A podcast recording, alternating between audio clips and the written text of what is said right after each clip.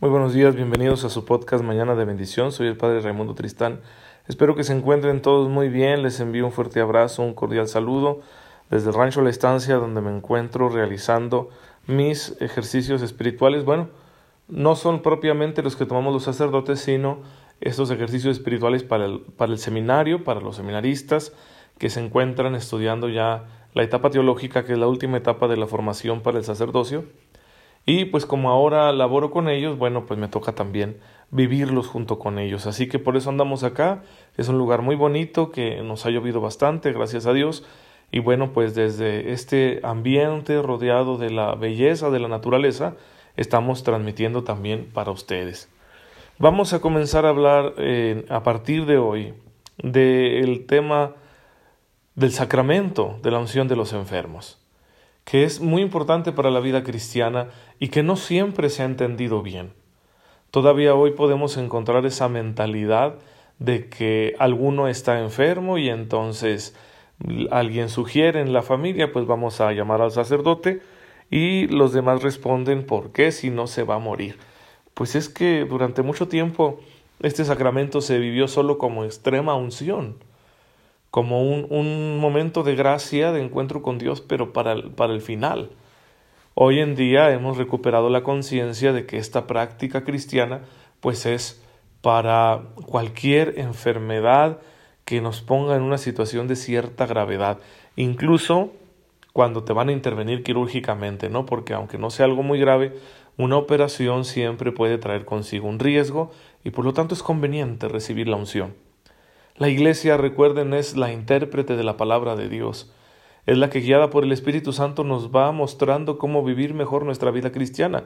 Y por eso la Iglesia, mediante el magisterio de papas y obispos, pues nos va mostrando el camino a seguir. ¿De dónde viene este sacramento? Viene de la intención de Jesucristo nuestro Señor, de seguir poniendo al alcance de la persona enferma, del discípulo suyo que se enferma, aquellas gracias que solía dar a los enfermos en su tiempo cuando caminó sobre esta tierra, que eran gracias de sanación, consolación y fortaleza. Y Él quiere continuar dando eso, porque el creyente se va a enfermar, y la enfermedad que forma parte de la vida va a formar parte también de su proyecto de vida como cristiano. No podemos excluir estas realidades, que son realidades que nos acuden, nos interrogan, eh, que afectan también nuestra fe, nuestra relación con el Señor, sobre todo cuando son cosas muy graves, muy dolorosas, incurables o cuando no encontramos sentido. Pues bien, esta realidad tan humana también debe, como el resto de las realidades humanas, ser iluminada, ser alcanzada por el Evangelio. Por eso el Señor ya cuando enviaba a sus discípulos a la misión, insinuaba de alguna manera este sacramento de curación porque como dice Marcos 6:13, ellos iban y ungían a los enfermos con aceite.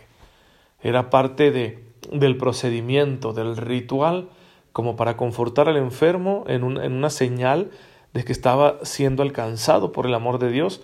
Y bueno, según la fe de las personas, según la voluntad de Dios, muchos se sanaban. Esto ya lo vamos a encontrar más eh, consolidado en la carta del apóstol Santiago en el capítulo quinto, versículos del 14 al 15. ¿Está enfermo alguno de ustedes?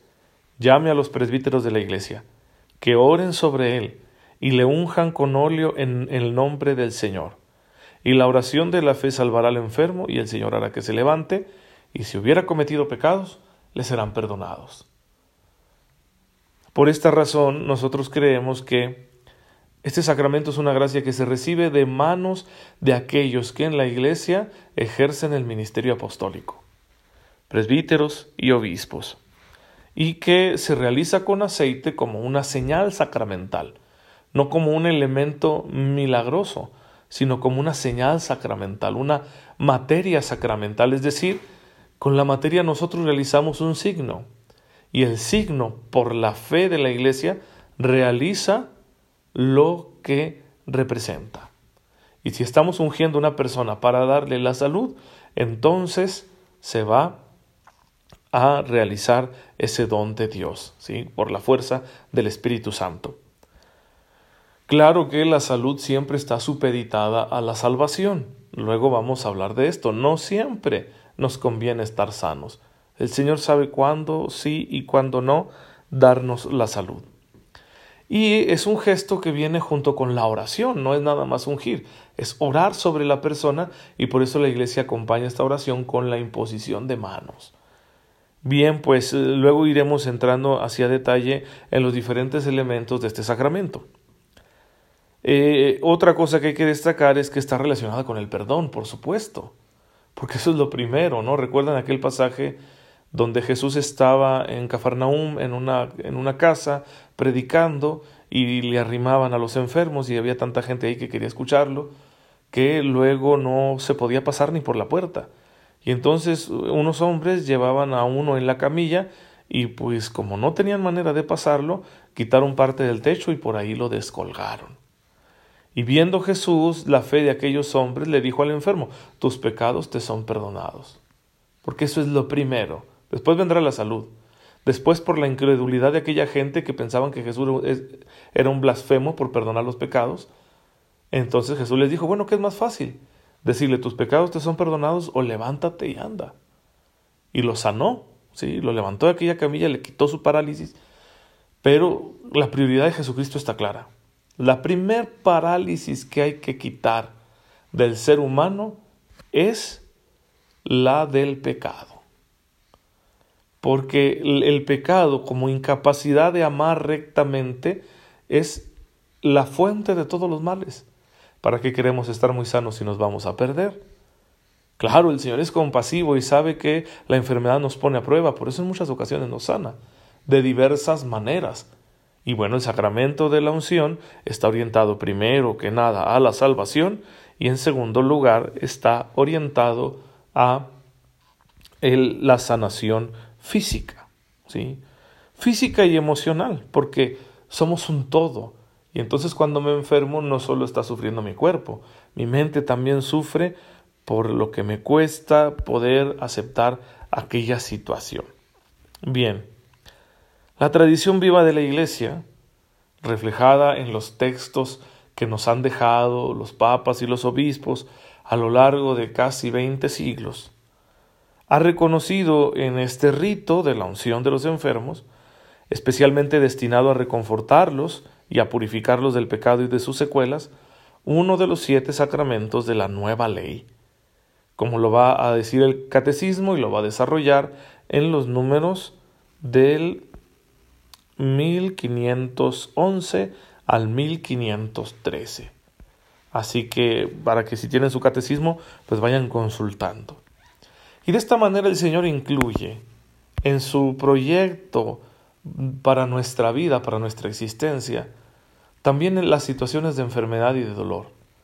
Y nos ayudará mediante este sacramento a descubrir el sentido cristiano el sentido salvador que tiene el dolor, que tiene la enfermedad, mediante la cual somos purificados de nuestros pecados.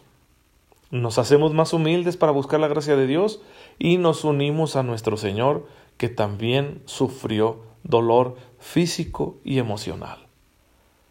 Esas son las características que debe tener el dolor, que debe tener la enfermedad, que debe tener un padecimiento cuando es vivido cristianamente.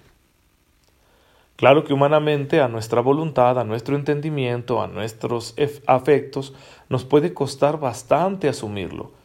Por eso la gracia de Dios está disponible. ¿Cómo puedo yo vivir cristianamente mi dolor? ¿Cómo puedo asumir a la manera de Jesús la enfermedad?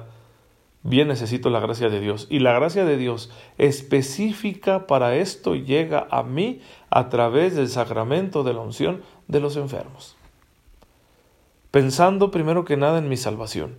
Segundo lugar, en que yo sea sanado y reconfortado en mis dolores.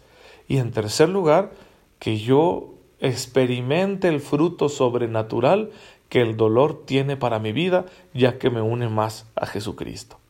Por eso es muy importante que si tú estás enfermo o alguno de tus familiares o amigos, le plantees inmediatamente esta posibilidad. ¿Quieres que llame al presbítero de la iglesia para que te unja? sin ningún temor. Ay, padre, es que yo he visto que a veces cuando ya va el sacerdote, eh, la persona se muere. Pues cómo no.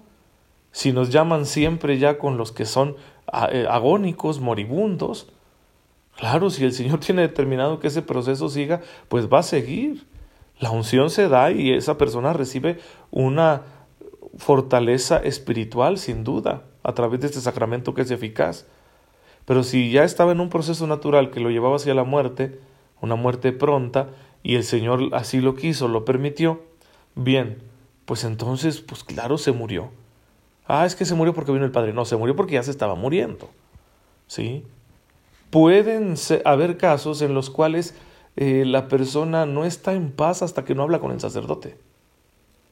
Y por eso a lo mejor su muerte estaba como detenida, ¿no?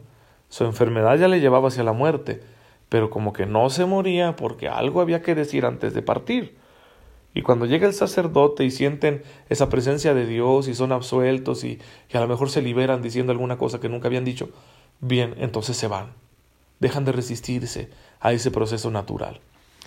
Sin embargo, en la mayoría de los casos, la persona muere porque ya está en ese proceso y entonces es cuando llaman al sacerdote, en las últimas. ¿Por qué llamarlo en las últimas? ¿Por qué no desde cualquier proceso de enfermedad? Que padre me diagnosticaron cáncer, padre fíjese que me accidenté y tengo acá los huesos rotos o mis órganos se han puesto en, en peligro, o padre pues tengo que corregir algo ahí del corazón y me van a operar ¿sí? E incluso, lo siguiente lo digo confiando en el juicio de la Santa Madre Iglesia, ¿eh? que si la Iglesia dice algo distinto, yo me apego a lo que la Iglesia diga, pero yo, yo pienso que incluso cuando eres diagnosticado con, por ejemplo, una depresión aguda, ¿sí?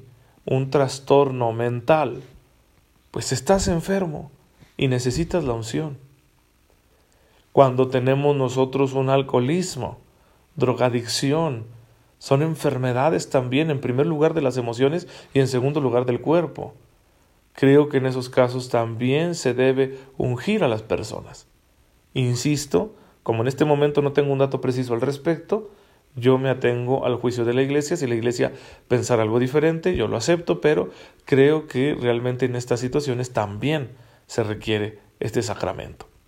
Pues bien, hay que aprovecharlo. Si ya el Señor nos lo dio, si lo ha dejado en su iglesia, es por algo. Saquemos del mayor provecho.